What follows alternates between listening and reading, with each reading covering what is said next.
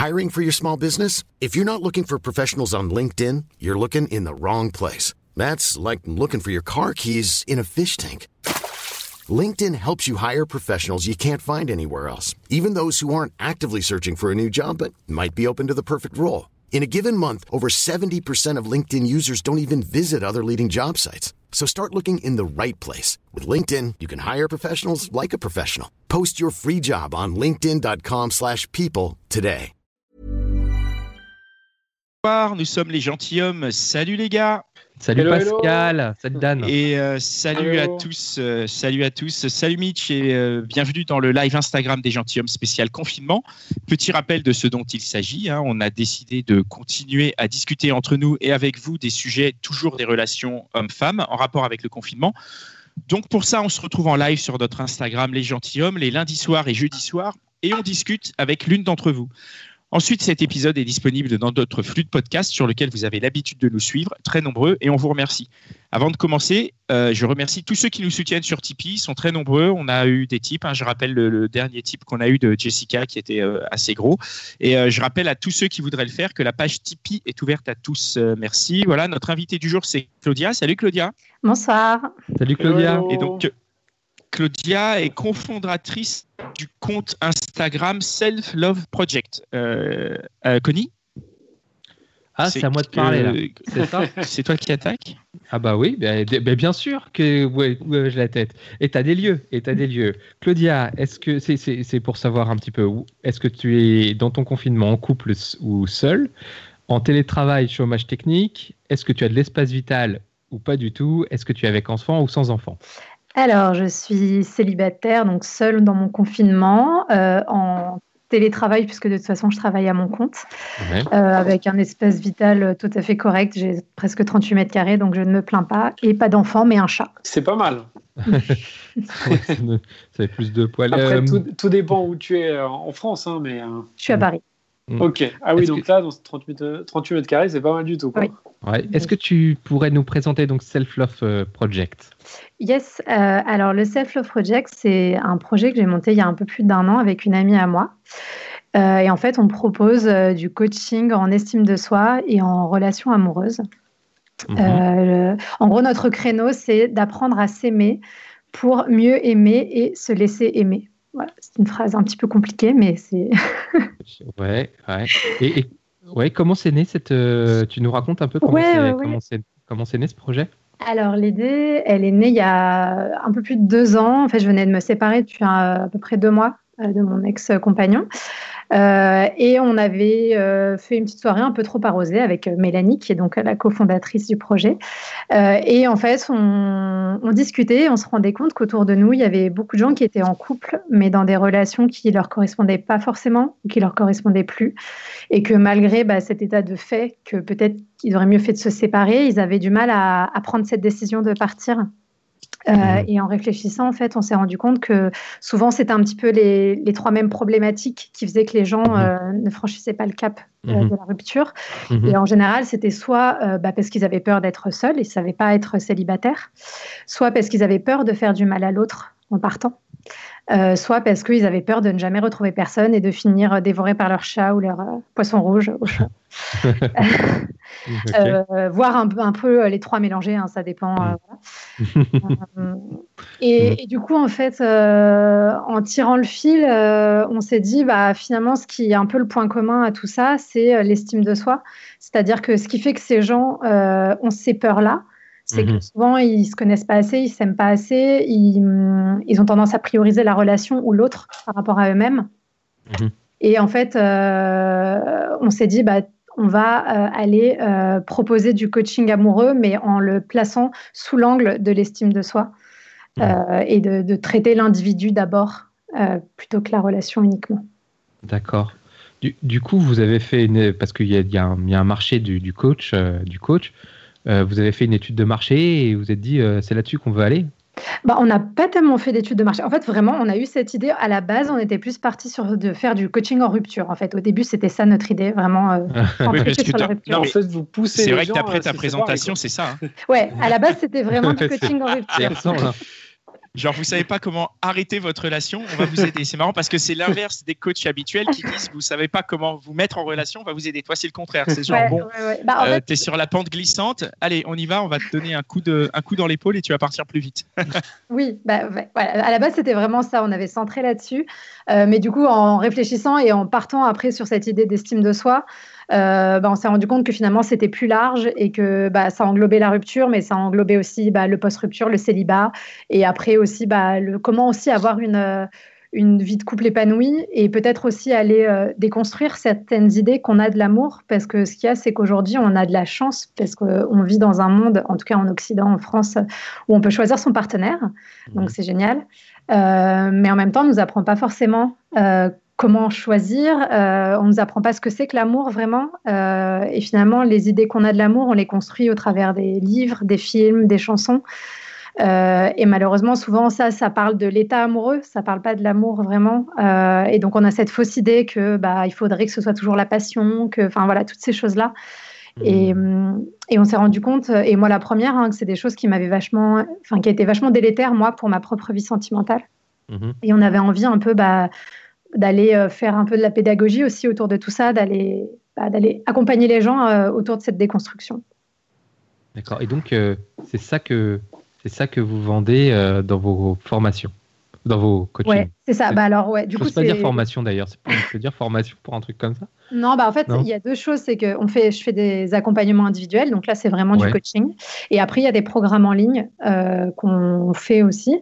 Où là, c'est mmh. pas du coaching à proprement parler parce que euh, l'accompagnement est pas individuel. Euh, mais voilà, on, aborde toutes ces questions-là autour de l'estime de soi et de l'amour du couple en général. D'accord. Avant, avant, de rentrer dans le détail des, des, des, coachings individuels et du programme en ligne, est-ce que tu peux nous dire qui sont tes clients C'est qui, qui est-ce qui vient chez toi? Euh, bah, je pense qu'on a quand même majoritairement des clients qui nous ressemblent, c'est-à-dire euh, plutôt euh, entre 25 et 35 ans. Moi, j'ai 31 ans, donc voilà, je pense que c'est la fourchette est entre 25 et 35 ans.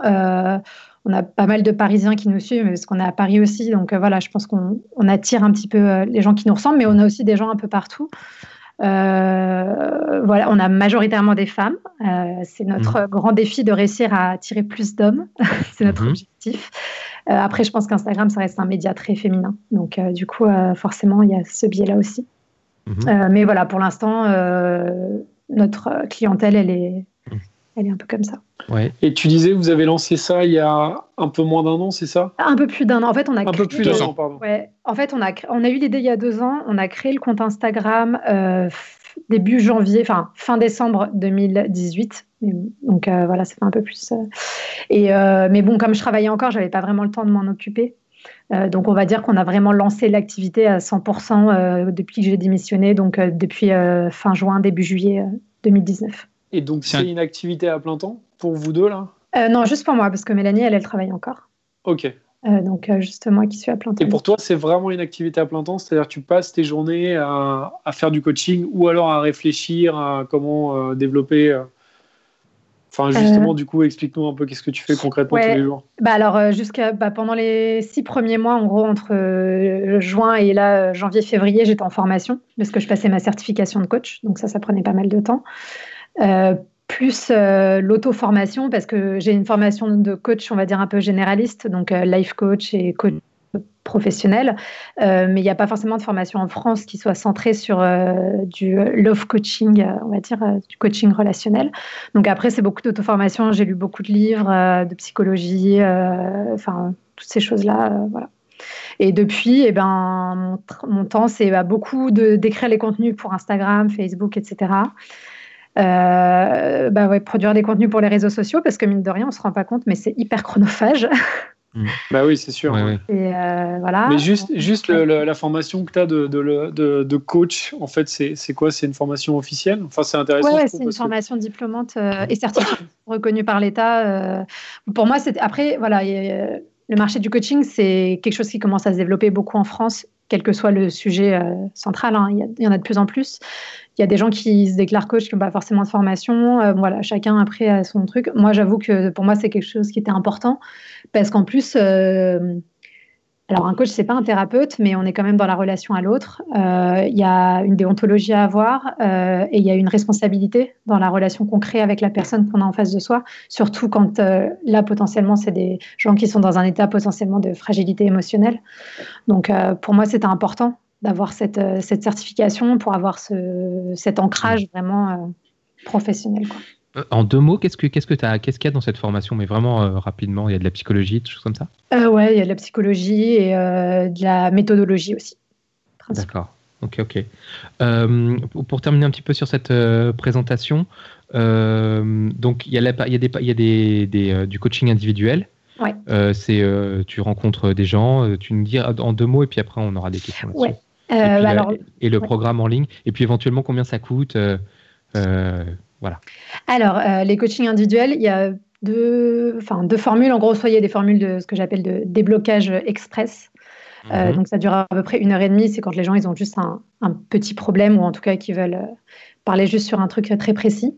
donc, ça, c'est. Il faut compter 140 euros pour une heure et demie de coaching. Si je peux juste me permettre, qu'est-ce que tu appelles un petit problème? Non, mais c'est pour ça, petit problème, c'est mhm. pas. Mais disons qu'il y a des gens qui ont des fois un problème hyper euh, précis à un moment donné, qui sont pas forcément prêts aussi à s'engager dans un coaching plus long, parce qu'un vrai coaching, on va dire, ça, ça prend entre deux et trois mois. Donc, euh, c'est un autre engagement. D'accord, ouais. Euh, et donc, des fois, ils ont juste besoin bah, d'un avis extérieur qui soit l'avis de quelqu'un de plus objectif que quelqu'un de leur entourage, parce que mmh. Hmm. Les amis, même s'ils sont pleins de bonne volonté, ils peuvent jamais avoir un avis complètement objectif. C'est pas possible. Et ça, tu nous as dit, c'est combien On a parlé C'est 140 euros pour euh, l'heure et demie déblocage. Et après, je fais des accompagnements sur du plus long terme, euh, où là, ça dure euh, trois mois. Et c'est une douzaine de séances d'une heure et demie. Et donc là, forcément, c'est un peu plus cher. C'est 1500 euros pour les trois mois d'accompagnement. C'est quoi comme, enfin, c'est euh, l'accompagnement, c'est quoi, c'est hebdomadaire? Quelle fréquence, ouais. ouais. c'est hebdomadaire. En gros, sur trois mois, il faut compter une séance d'une heure et demie euh, en moyenne euh, par semaine. Par semaine, avec des exercices à faire entre les séances en fonction de, bah, de des étapes de coaching, etc. Alors attends, attends, t'as dit exercice, c'est quoi que genre d'exercice Parce que du coup, moi, quand, quand en fait, quand j'entends exercice et coaching, euh, moi, je pense à, tu vois, la salle de sport avec genre, bon, bah, faut que je rentre, faut que je fasse mes, euh, tu vois, mes petites fentes, mes extensions euh, entre deux rendez-vous, quoi. Mais là, sans nous dire exactement de quoi il en retourne, mais au moins un peu la, dans quel univers on se fond au niveau des exercices, quoi. Bah, ça peut être des exercices de réflexion. sur une question précise, ça peut être bah, souvent Ouais, souvent, c'est des exercices de réflexion ou d'écriture. Euh, par exemple, je ne sais pas, aller euh, lister euh, les choses que tu aimes chez toi ou que tu n'aimes pas. Et après, on, de là, on va aller tirer des choses, on va aller tirer les fils. parce que ça paraît simple, mais si je te dis, liste-moi 10 choses que tu, as, que tu apprécies chez toi, si tu ne t'aimes vraiment pas, ça peut être vachement difficile. Et donc, mine de rien, ça déjà de le faire, c'est déjà un exercice en soi. Euh, donc voilà, c'est rien de, rien de monstrueux, mais c'est un travail qui est engageant, effectivement. Et hmm. j'aimerais, bien, j'aimerais bien prendre le coaching dans le sens chronologique. Ça se passe comment au départ?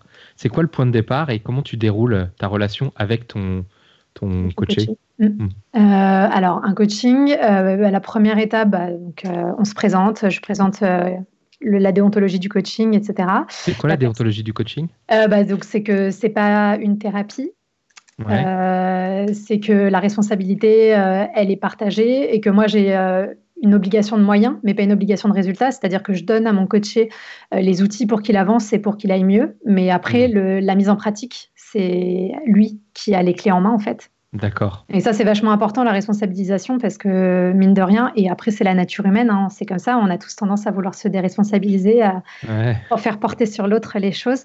Hmm. Euh, et prendre les choses en main et prendre sa part de responsabilité, c'est déjà le premier pas. quoi. D'accord, ouais, ouais, comme dans une thérapie, ou d'accord, ok. Comme dans une thérapie. Ouais, donc vous faites le, d'abord, vous faites le point Ouais, on fait le point. Donc la personne va me raconter euh, pourquoi elle est là, euh, quelle est, d'après elle, sa problématique, sa demande, en fait. Euh, et après, on va aller faire le point sur euh, plus en profondeur sur euh, sa vie à ce moment-là, où est-ce qu'elle en est, qui elle est. En fait, on va aller, elle va aller apprendre à, se connaître, à se découvrir vraiment.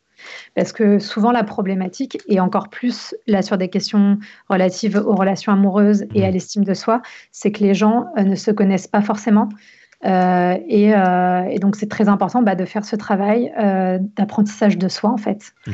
D'aller se rencontrer.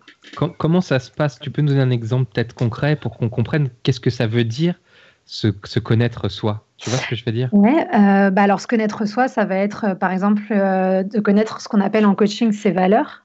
Donc, euh, les valeurs en coaching, en gros, c'est ce qui constitue ta structure psychique. Donc, euh, c'est vraiment euh, ce que tu es. Donc, par exemple, en valeur, il peut y avoir la liberté, la créativité, la famille. En fait, il y en a 200 ou 250 hein, des valeurs, donc c'est très mmh. large. mais en gros, en moyenne, chaque personne a 10 valeurs qui lui sont mmh. propres. Et c'est des choses que tu développes tout au long de ta vie. Et c'est quelque chose qui est très important à connaître parce que quand tu connais tes valeurs, par exemple, si je sais que moi, ma valeur, c'est la créativité, euh, eh bien, je peux aller voir si dans ma vie quotidienne aujourd'hui, cette valeur-là, je la nourris, c'est-à-dire est-ce que je fais en sorte de remplir ma jauge en fait de valeurs? Euh, et si c'est pas le cas, comment je peux faire? Est-ce qu'il faut que je fasse, euh, je sais pas, du dessin, du chant, peu importe?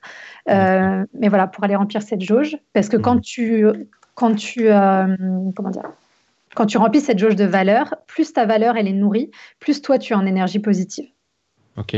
Si je résume un tout petit peu ce que tu as dit, à part, jusque là où on en est, c'est si tu comprends les, les valeurs qui t'animent, mm. ça te permet de, de nourrir ton amour propre pour euh, ne plus avoir, euh, avoir peur d'être seul, euh, de ne pas trouver quelqu'un, etc. Exactement. Ça, fait partie, ouais, ça fait partie des étapes effectivement pour apprendre à s'aimer, donc avoir plus cette peur de la solitude potentiellement. D'accord. Donc là, c'est des échanges avec, euh, avec le coaché. Ouais. Qu'est-ce qui, à la fin de ça, tu lui donnes, tu lui dis bon, ben, on se revoit dans une semaine. Il faut que tu trouves euh, tes valeurs.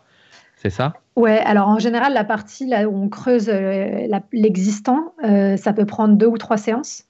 Mhm. Euh, parce qu'en fait, euh, ce qui se passe, c'est qu'en général, tu laisses la personne parler. Et déjà, moi, dans ce que dit la personne, à travers son discours, j'entends, j'entends mhm. déjà qu'elle exprime ses valeurs dans les anecdotes qu'elle me raconte, dans ses histoires de vie. Donc, je vais aller noter des choses. Et puis après, je vais aller rebondir. Je vais dire, ah, tu m'as dit ça. Est-ce que tu penses que c'est quelque mhm. chose? Voilà. Donc après, on, on, creuse ensemble. La personne, en général, fait le travail sur ses valeurs de son côté. Et après, on reprend. Et on va pointer valeur par valeur, qu'elle m'explique ce que ça veut dire pour elle ou pour lui mhm. dans sa vie. Mhm. Et euh, on fait le point. Est-ce que cette valeur-là, aujourd'hui, est-ce qu'elle est plutôt à 0 ou est-ce qu'elle est à 10 sur 10 Voilà. D'accord. Tout ça. D'accord. Et, donc, alors, euh, où est-ce que tu l'emmènes comme ça? Euh, et bah, du coup, donc, euh, sur l'apprentissage, donc il y a les valeurs. Après, on va aller aussi voir euh, quelles sont les croyances qu'elle peut avoir, parce que ça, c'est vachement important. On a tous des croyances limitantes. Alors, il y a aussi des croyances aidantes. Donc, les croyances aidantes, c'est ce qui te permet d'être bien dans ta vie. Donc, ça, c'est bien. Mais on a surtout beaucoup de croyances limitantes. croyances limitantes ça, veut dire quoi, ça, une croyance limitante? Alors, une croyance limitante, c'est une croyance qui va t'empêcher de faire quelque chose ou qui va te bloquer qui va te faire voir les choses euh, sous un prisme qui n'est pas la réalité parce que tu as cette certitude. C'est-à-dire, par exemple, je pourrais dire, de toute façon, tous les hommes sont infidèles.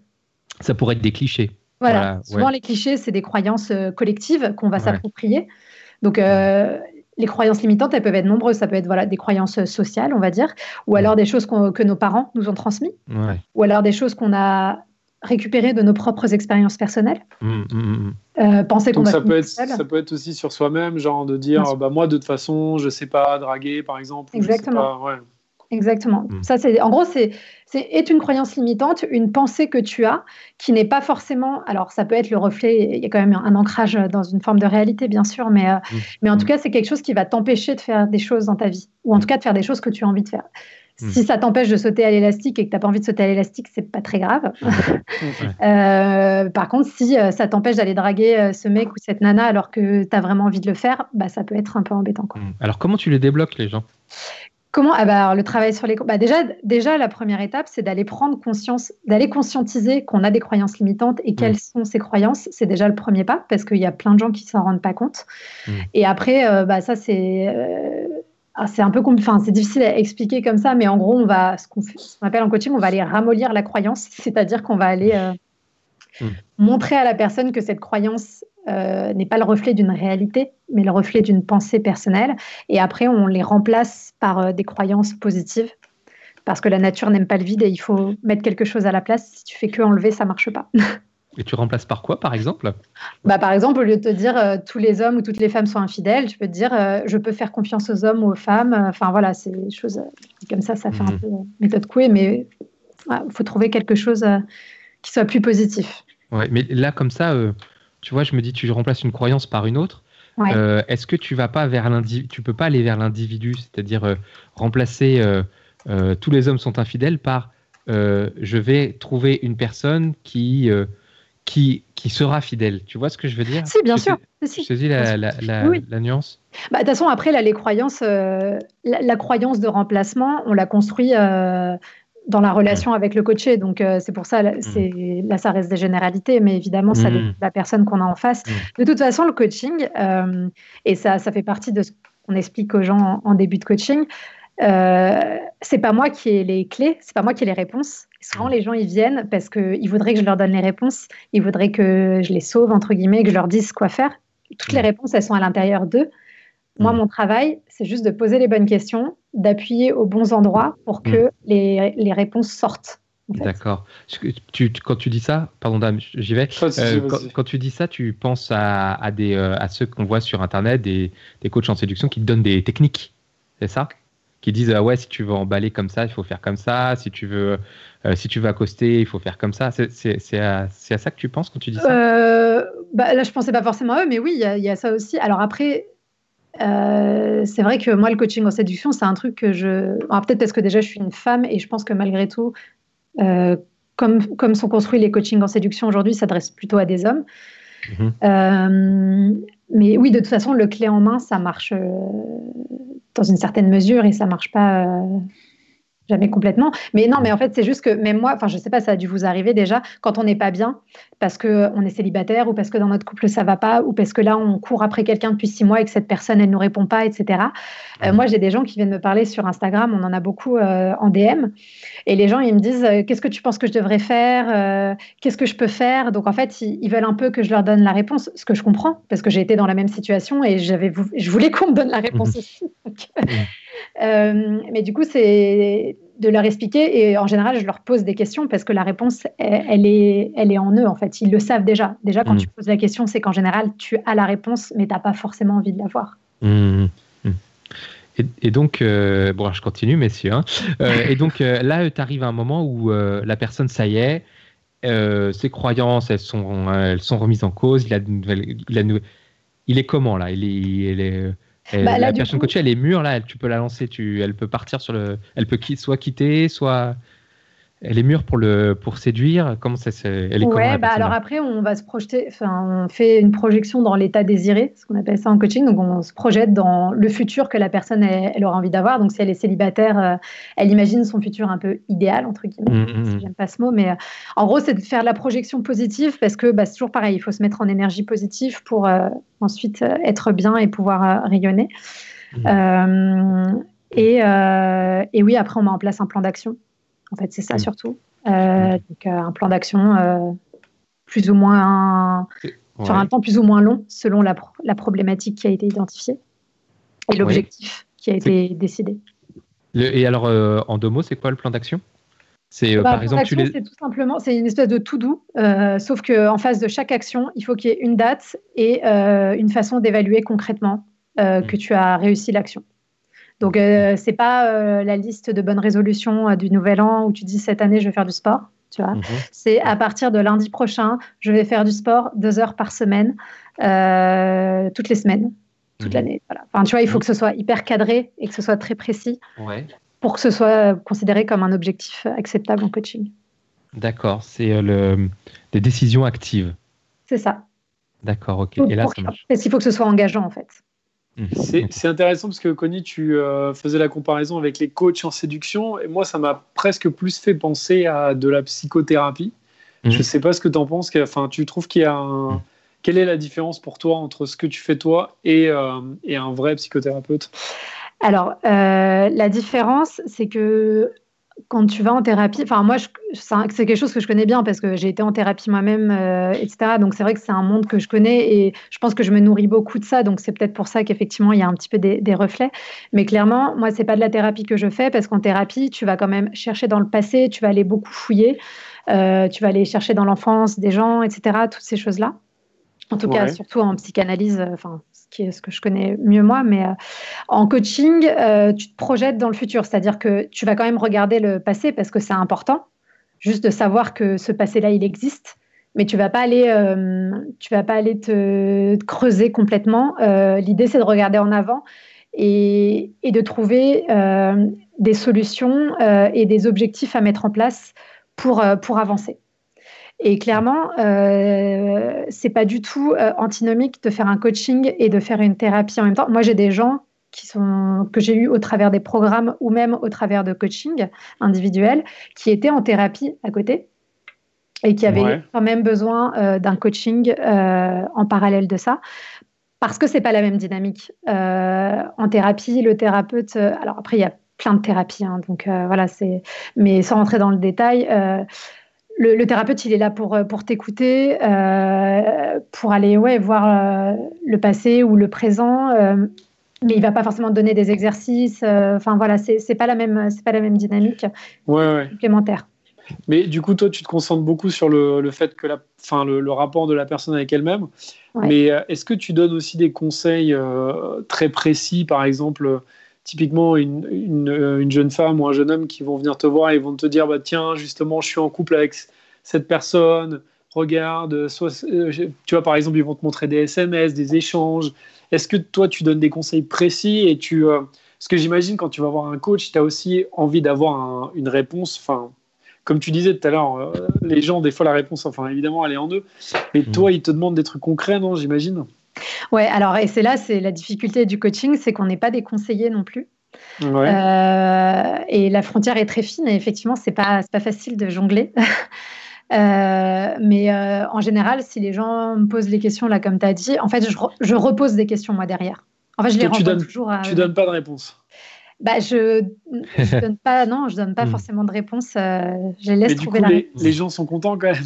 Eh ben, les gens sont contents, mais parce qu'en fait, ça les oblige à réfléchir. C'est-à-dire que des fois, tu sais, il suffit de, en posant une question, ça te permet de regarder un le problème sous un autre angle. Et en fait, en regardant sous un autre angle, et eh ben, en fait, tu trouves la réponse. Hmm. Euh, après, euh, bien sûr, des fois, je, enfin, ça dépend des, des, des problématiques des gens. Des fois, peut-être que je donne un petit peu des conseils, mais en tout cas, je vais pas dire à la, personne, bah, je pense qu'il faudrait que tu le quittes, même si c'est quoi la certitude.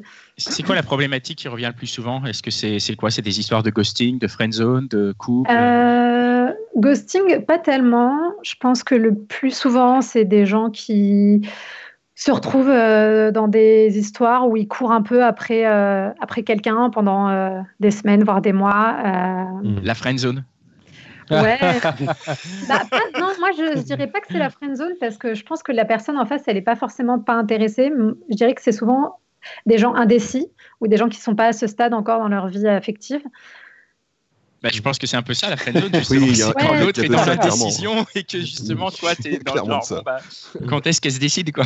Non après je, mais, mais est-ce que tu as beaucoup justement ouais de, questions sur ce genre de problématique? Ah oui oui bah je pense que la problématique de j'ai quelqu'un d'indécis en face de moi le lundi il dit oui le mercredi il dit non et le jeudi il dit oui euh, c'est assez fréquent. Je pense que Sachant que comme tu nous as dit euh, la majorité des gens qui te contactaient étaient des femmes donc la personne indécise c'est souvent euh, un homme. D'ailleurs, d'ailleurs, tu as des statistiques, enfin, tu as des statistiques, enfin, de ce que tu as constaté, c'est on te contacte plutôt pour des relations euh, hétérosexuelles ou On a une majorité, mais on a aussi des, couples homosexuels. Euh, on essaye d'être le plus inclusif. déjà, quand j'écris, j'essaie d'être le plus inclusif, c'est-à-dire que je m'adresse pas à des femmes. Bien sûr. Euh, je, mais c'est pas, enfin voilà. Et, oui, on a aussi des couples homosexuels. c'est pas la majorité des gens qu'on a, mais ouais. Ouais. D'accord. Et Connie, oui, vas-y. Je, je voulais savoir comment ça les résultats. Ça marche, ça marche pas. Euh, à quel, comment tu, comment, comment les gens ils s'en sortent, tu vois euh? Euh, bah écoute, ils s'en sortent bien. pour l'instant, les gens que j'ai accompagnés, c'était surtout des gens qui étaient célibataires et qui avaient besoin de remonter leur estime d'eux-mêmes. Mmh. j'ai pas encore fait de l'accompagnement sur des gens qui étaient en couple et qui hésiter à se Mm. séparer ou non. Mm. Euh, mais en tout cas, à chaque fois, euh, les retours sont hyper positifs. Euh, Les gens me disent que bah, ça leur a permis d'avoir euh, une autre vision d'eux-mêmes aussi, de se poser des questions qui ne se posaient pas forcément. Mm. Euh, et puis, en fait, c'est surtout de faire la démarche. Je pense que ça débloque quelque chose parce que c'est commencer à s'autoriser à, à se donner cet amour à soi, qu'on, ce qu'on ne fait pas, qu'on va beaucoup donner aux autres, surtout quand on s'aime pas assez. Euh, on donne beaucoup d'énergie aux autres euh, en espérant qu'ils vont nous aimer en retour. Euh, et donc, ce que je leur dis, c'est toujours ça, c'est cette énergie que tu donnes à l'extérieur, essaye de, le retourner, de la retourner à l'intérieur. Mhm. Moi, j'ai une question par rapport à ce que tu, ce que tu as dit. Là, tu as dit qu'il y avait des euh, gens qui venaient te voir en couple et euh, bon, euh, peut-être que tu les pousses vers la sortie ou pas, mais quand c'est- c'est c'est un seul des deux membres du couple qui vient te voir, en fait. Ouais, c'est- oui, c'est toujours un rarement les deux. C'est toujours un seul. Ouais. Donc en fait, tu en coaches un, tu n'as, mais quand, quand tu fais ça, tu n'as que son point de vue. T'as que, tu, vois ce que je veux dire? C'est genre si tu as un couple, tu as le mec qui vient te voir il dit Ouais, fais ça, ça, ça, je pense que machin, machin, machin. Mais du coup, tu n'as jamais son point de vue à elle et, tu, et tu, ça te suffit quand même pour pouvoir la, guider la personne qui vient te voir, l'aider, l'aiguiller? Bah, en fait, c'est pour ça que je te dis, en fait, comme je fais pas du conseil, ça suffit dans la mesure où, en fait, euh, moi, la personne, quand elle me sort son histoire, je vais pas lui dire, ah bah, vu ce que tu m'as dit, je pense que tu devrais la quitter ou que tu devrais pas la quitter. En fait, c'est toujours, euh, je renvoie, comme tu renvoies la personne à elle-même et que tu la questionnes, euh, même si tu que sa partie de l'histoire, euh, ça suffit déjà pour commencer à débloquer des choses, en fait. D'accord. Est-ce que tu as vu justement des couples, euh, enfin, contrairement à ce que tu pensais, des couples se reformer, et, euh, où tu as une majorité de couples qui, après euh, ton coaching, se séparent Hum, je... Je dis ça, je sais pas si c'est très vendeur, mais euh, après, moi, je fais... non, mais moi, je fais partie des gens euh, qui pensent sincèrement qu'il vaut mieux être seul euh, que Que mal accompagné. Avec... Oui, ou que... Ouais. alors c'est pas forcément mal accompagné, mais effectivement avec quelqu'un qui nous correspond plus, Ouais. qui nous correspond Ouais. pas. Eh, Est-ce que c'est vrai ça, vraiment? Ah oui, ça j'en suis certaine. non, non, mais je sais pas, c'est un point de vue. Enfin, tu vois, ok. Tu- donc toi, tu penses vraiment qu'il vaut mieux être euh, seul que mal accompagné? Ah bah bien sûr. Ah bah ça j'en ai une certitude absolue. Enfin en tout cas pour l'avoir de mon point de vue personnel et même, enfin c'est ce que j'applique Ah dans bah ma vie c'est- personnelle. hein. Non, non, mais de toute façon, on est là pour échanger nos points de vue à Oui, nous. oui, hein. non, Nous, on bien fait pas de généralité, donc c'est vraiment, je parle de toi. euh, Ouais, ouais. Ah non, mais D'accord. oui. Et moi, c'est comme ça que je vis ma vie personnelle aussi. hein. Enfin, je veux dire, j'étais dans des relations euh, où, qui ont duré euh, des années, euh, ça allait plus, je suis partie euh, à Mm. chaque fois parce que pour moi, euh, enfin, c'est.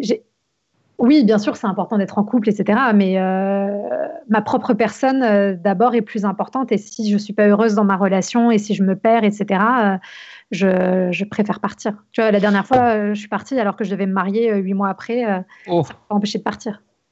Huit, Oui. mois, ça va. T'aurais pu te barrer huit minutes avant. Euh, Sur- d'ailleurs, sur l'hôtel. sur l'hôtel. Et Une question est-ce que ce travail-là de, de coaching que tu fais, ça t'aide toi dans ta vie sentimentale du coup? Bah, de toute façon, clairement, je pense que c'est comme quand on devient thérapeute, hein, il n'y a pas de. N'y a pas de mystère hein. quand tu vas dans certaines voies, c'est qu'en général, il y a un besoin aussi euh, personnel. Donc, euh, je pense qu'avant tout ce travail, je l'ai aussi fait pour moi. Euh, donc, oui, je pense que ça m'aide beaucoup. Ouais, ça t'aide. Tu le sens dans ton rapport, euh, quand, tu as des relations ou quand tu vas vers les gens ou quand les gens viennent vers toi. Tu sens que, ces deux années de coaching, ça t'a nourri, ça t'a rendu euh, différente? Bah, déjà, moi, je sais que du coup, euh, entre la fin de ma re- dernière relation, donc il y a un peu plus de deux ans, et donc le moment où j'ai commencé à rentrer sur ce chemin-là, et maintenant, j'ai beaucoup évolué, mais déjà, je le vois vis-à-vis de moi-même, c'est-à-dire que je sais que je suis vachement plus sereine, je suis beaucoup plus dans le lâcher prise, je suis beaucoup plus épanouie. euh, Enfin voilà, j'ai et oui, du coup, dans mes relations aux autres, bah forcément, ça se ressent quoi. Est-ce que euh, on, va, on va parler un peu du confinement parce que on est, Yes. c'est quand même ce qui Ah. nous intéresse. euh, c'est Ouais. Non, tu avais une autre question, si, non, non, mais on parle, parlons du confinement. Si j'ai encore une question encore, allez, un Allez, vas-y. Et hein. après, on passe au Ouais. confinement. Euh, euh, nous, euh, sur les trois ans de gentilhomme, on voit une espèce de, je vais appeler ça un peu vulgairement, une crise de l'engagement. Mhm. Tu vois, c'est-à-dire, euh, on peut se rencontrer, mais quand il s'agit de passer à l'engagement, c'est une autre paire de manches. Est-ce que toi, tu, tu, tu perçois ça et est-ce que tu, trava- tu travailles là-dessus avec, euh, avec tes coachés? Ah, y a, hum, je pense qu'effectivement, il y a pas mal de gens qui viennent me voir en me disant j'ai peur de l'engagement. Euh, après, cette peur de l'engagement, il faut la creuser parce que je pense que chez, ch- chez chacun, pardon, elle peut avoir une peur, ce qu'on appelle une peur racine, c'est-à-dire le vrai truc qui est ancré, qui est, qui est différente selon l'histoire de chacun. Et donc, c'est ça qui est à aller creuser parce que tu peux avoir peur de l'engagement parce que, euh, je sais pas, tu as, peur euh, de d'être envahi dans la relation par l'autre. Enfin, en fait, il peut y avoir plein de choses. Mm. Euh, mais je pense qu'aussi, euh, cette peur dans l'engagement, elle peut venir du fait que, bah, ce que je disais tout à l'heure, euh, l'image qu'on se fait de l'amour et du couple, euh, des fois, c'est, on va te dire, bah, il faut que tu trouves la personne, la bonne personne pour toute ta vie. Du coup, ça a un côté un petit peu euh, anxiogène parfois, je pense, d'autant plus qu'on est à une époque où on a envie d'être libre et enfin voilà.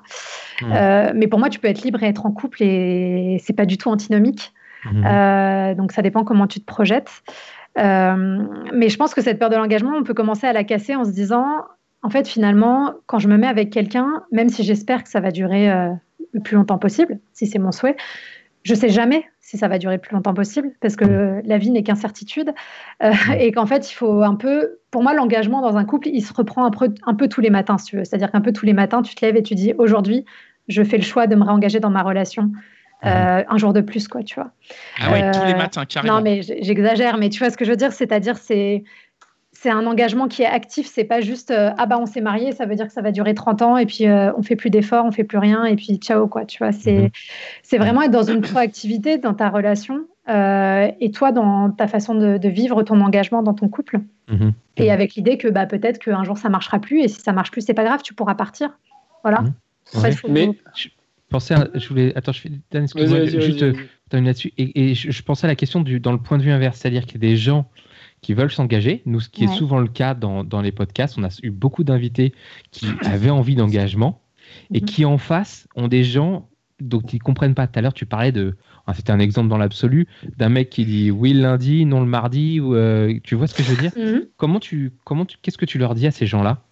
À, Bah, ces, je- pas- ouais, à ces- à ces filles, euh, là c'est des filles, mais à ces personnes qui ont en face des gens dont on a l'impression qu'ils veulent pas s'engager. Bah, mon moi, ce que je dirais, c'est que si c'est systématique et que tous les gens que tu rencontres sont comme ça, c'est que il y a une part de responsabilité personnelle parce que euh, on attire qu'on dégage et ce qu'on est. Et quand je dis de responsabilité, c'est pas pour être dans la culpabilisation. Au contraire, la responsabilisation, c'est l'inverse de la culpabilisation, parce que tu prends à partir du moment où tu te rends compte que tu es en partie responsable euh, de ce qui se passe, ça veut dire que tu as les armes, tu as les outils pour faire en sorte de faire changer les choses. Donc en fait, c'est vachement euh, euh, c'est vachement fort, c'est vachement puissant en fait de- d'être dans la responsabilisation. Donc c'est peut-être d'aller se questionner est-ce que, euh, est-ce que je suis vraiment prête en fait à vivre quelque chose euh, si finalement je n'attire euh, que des gens qui sont pas prêts à s'engager ou des fuckboys ou ce genre de ou des Ah. fuckgirls parce qu'il y en a aussi. Boy, tiens, je la trouve, c'est une nouvelle celle-là. Ok. tu vois, c'est c'est vraiment d'aller regarder à l'intérieur déjà. Après, des fois, c'est comme ça. Et, il y a des... En fait, ces gens-là, ils existeront toujours. La question, c'est pourquoi est-ce qu'à un moment donné, tu choisis de les laisser rentrer dans ta vie? Ouais. Ouais. Et, je là, pense que c'est ça la différence.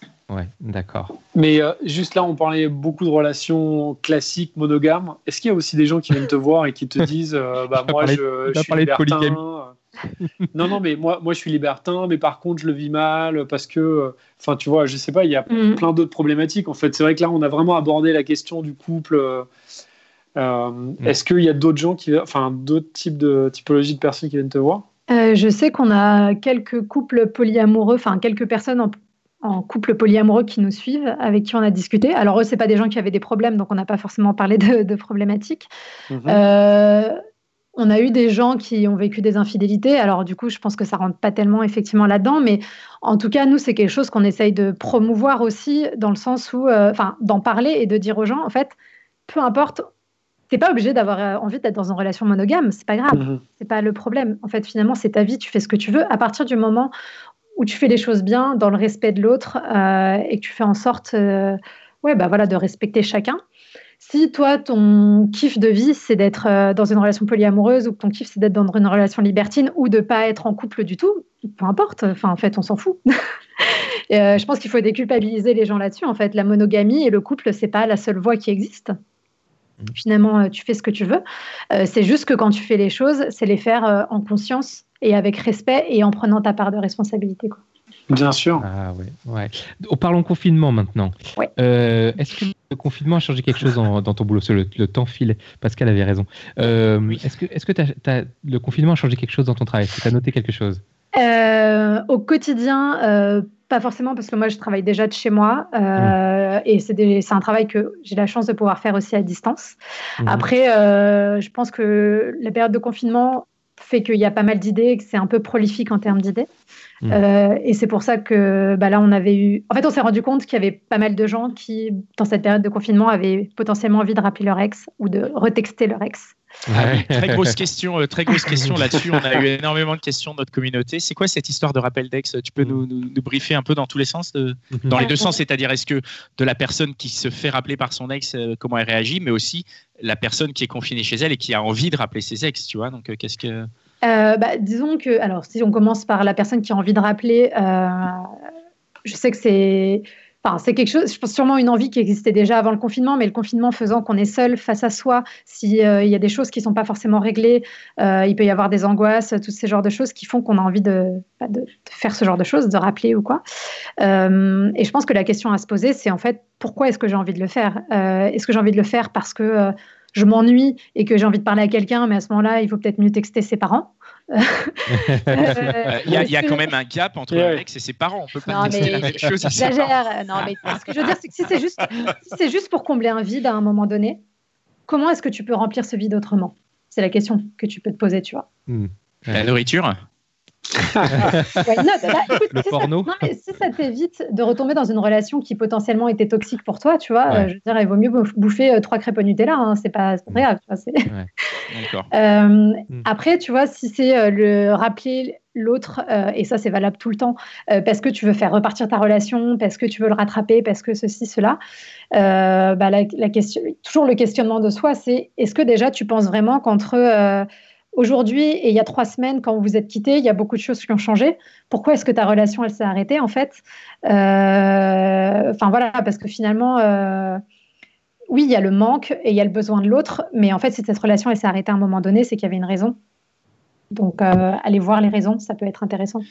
Et, le là, confinement, c'est une bonne raison aussi de, de le rappeler, justement, quoi. J'ai pas entendu ça. non, non, mais je disais, le confinement, ça peut être une bonne raison, ça peut te permettre de passer un peu de temps, quoi. Oui, voilà, mais du coup, est-ce que tu as vraiment envie de passer ton temps euh, Enfin, finalement, il y a plein de façons de passer son temps, donc pourquoi est-ce que tu choisis celle-ci? Euh, bah, je pense qu'au bout, de, au bout de, on est à sept semaines de confinement. Je pense que je peux comprendre. Après, moi, la question que je, me pose, c'est que là, tu as parlé de, par exemple, de, de, l'éventualité de rappeler un ex de trois semaines, mais qu'est-ce qu'il en est pour ceux qui rappellent leurs ex d'il y a 7, 8, 10 ans? Il y en a certaines qui, ou certains qui ont rappelé euh, des ex du lycée, tu vois, alors qu'ils sont adultes aujourd'hui. Qu'est-ce, que, qu'est-ce que ça t'inspire? Bah Après, euh, c'est toujours pareil, c'est quelle est la démarche? Derrière Est-ce que c'est juste pour prendre des nouvelles ou est-ce que c'est pour essayer de réengager quelque chose? Après, quand ça fait 10 ans, potentiellement, bah oui, chacun peut avoir évolué euh, et les raisons qui ont fait que tu t'es séparé il y a 10 ans, elles ont peut-être changé aujourd'hui. Donc, euh, pourquoi pas quand c'est sur des trucs hyper. Euh, des laps de temps très larges tu penses que ça peut vraiment être pour prendre des nouvelles? Il n'y a jamais un, arrière-texte derrière un, rappel d'ex qui veut dire bon, je prends des nouvelles en, en, façade, mais en vrai, derrière, je tâte le terrain pour voir s'il y a moyen? Je sais pas, je pense qu'il y a plusieurs cas. Je pense qu'il y a ce cas-là, évidemment. Je pense qu'il y a je prends des nouvelles, je pense qu'il y a euh, il m'a brisé le cœur et je prends des nouvelles pour lui montrer que ma vie est vachement mieux que la sienne. Enfin, en fait, il y a un petit peu tous les, D'accord, les possibles, je pense. Hein. Mais. Toi, tu préconises de. Pardon, vas-y. Non, vas-y, vas-y. Oui, toi, tu préconises de ne pas rappeler, hein, de manière générale. Bah, oui, parce que, en fait, je préconise de ne pas rappeler si c'est pour essayer de relancer quelque chose, parce qu'encore une fois, si la relation s'est arrêtée, euh, c'est qu'il y a une raison, ou plusieurs. et du coup, euh, c'est mieux de hmm. rester là. Toi, tu penses qu'une relation qui s'est arrêtée ne peut pas reprendre? Les personnes, elles peuvent pas, genre, euh, de leur côté, suite à la séparation, prendre des chemins ou prendre conscience de choses qui font qu'au bout d'un certain temps, on se rappelle, on, a passé par exemple un certain temps en confinement, on a peut-être un rapport à la, vie tout simplement qui a changé et on se dit, bah tiens, je vais le rappeler, peut-être que lui aussi il a changé. Et ça, pour toi, ça ne te paraît pas je pense qu'il y a des cas où ça peut arriver parce qu'il n'y a jamais de 100%, tu vois. Mais je pense que majoritairement, euh, les gens qui sont restés pendant un certain temps ensemble, ou pas, enfin en tout cas, et qui se séparent pour des bonnes raisons, quand ils se remettent ensemble, ça va remarcher pendant un temps, mais je sais pas comment expliquer. C'est très, très, très difficile de changer une dynamique relationnelle que ce soit une dynamique amoureuse, que ce soit une dynamique amicale, que ce soit une dynamique euh, même familiale. Enfin, il n'y a qu'à voir, euh, on est tous des adultes. Quand on retourne chez nos parents, on a tous l'impression d'avoir 15 ans et on s'engueule avec eux comme si on avait 15 ans parce que c'est la dynamique relationnelle, tu vois. Et du coup, c'est très difficile de faire changer ça. Euh, et pour que ça change, il faut que tout le monde ait fait un très gros travail sur soi. Mmh. Mmh. donc pour moi, Mm. c'est un petit peu les, les prérequis. Et Mm. je pense qu'il n'y a pas beaucoup de gens qui remplissent ces prérequis avant de se remettre euh, avec leurs ex. D'accord. Ok. Et en ce qui, en ce qui Oui. concerne le fait d'être rappelé par un ex, justement, Ouais. qu'est-ce que tu préconises quand ça arrive? Qu'est-ce que quel, quel conseil tu peux donner? Voilà, moi je me fais rappeler par euh, une ex, par exemple. là, euh, Il y a des prénoms peut-être, non? Euh, non, ou mettons, voilà, tu as, une, une, une, nana qui, te, qui est en coaching avec toi, qui dit, bah voilà, euh, il y a machin et machin qui m'ont rappelé. euh, Qu'est-ce que tu leur conseilles de faire? Déjà, est-ce qu'il faut répondre?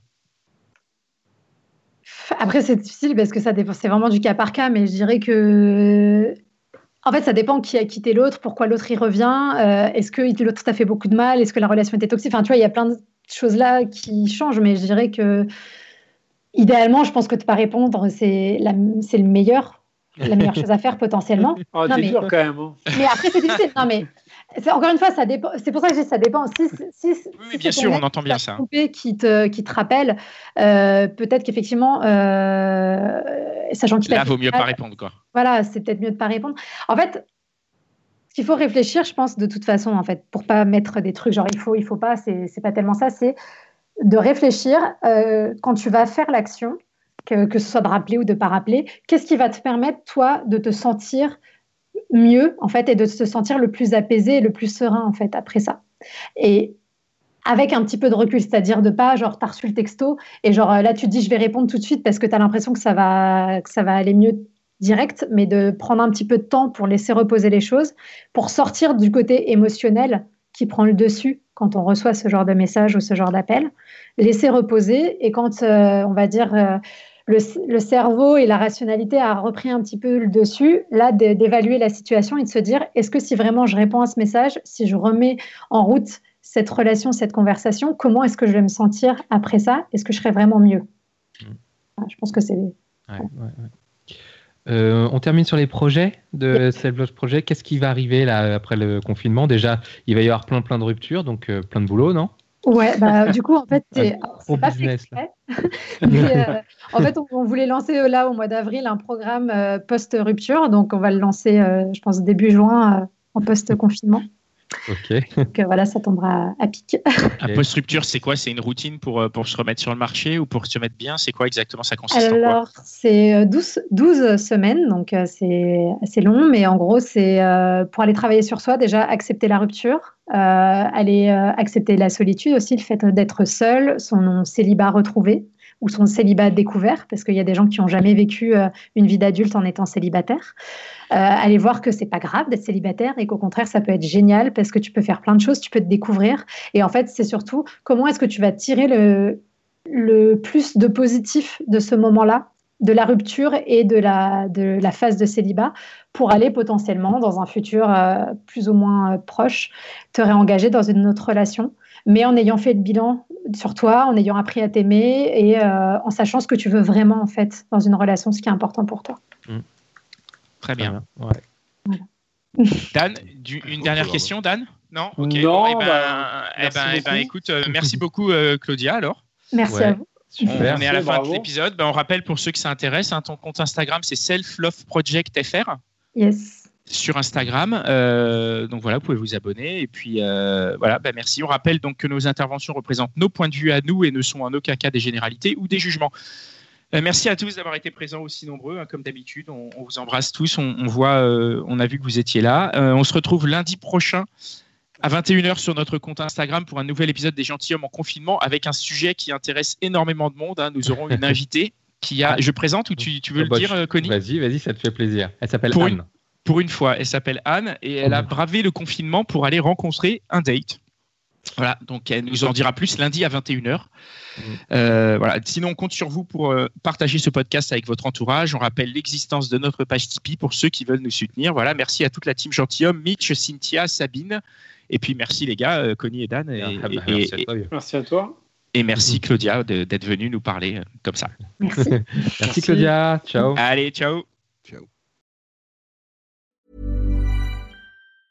Even on a budget, quality is non-negotiable. That's why Quince is the place to score high-end essentials at 50 to 80% less than similar brands. Get your hands on buttery soft cashmere sweaters from just 60 bucks, Italian leather jackets, and so much more. And the best part about Quince, they exclusively partner with factories committed to safe, ethical, and responsible manufacturing. Elevate your style without the elevated price tag with Quince. Go to quince.com slash upgrade for free shipping and 365-day returns.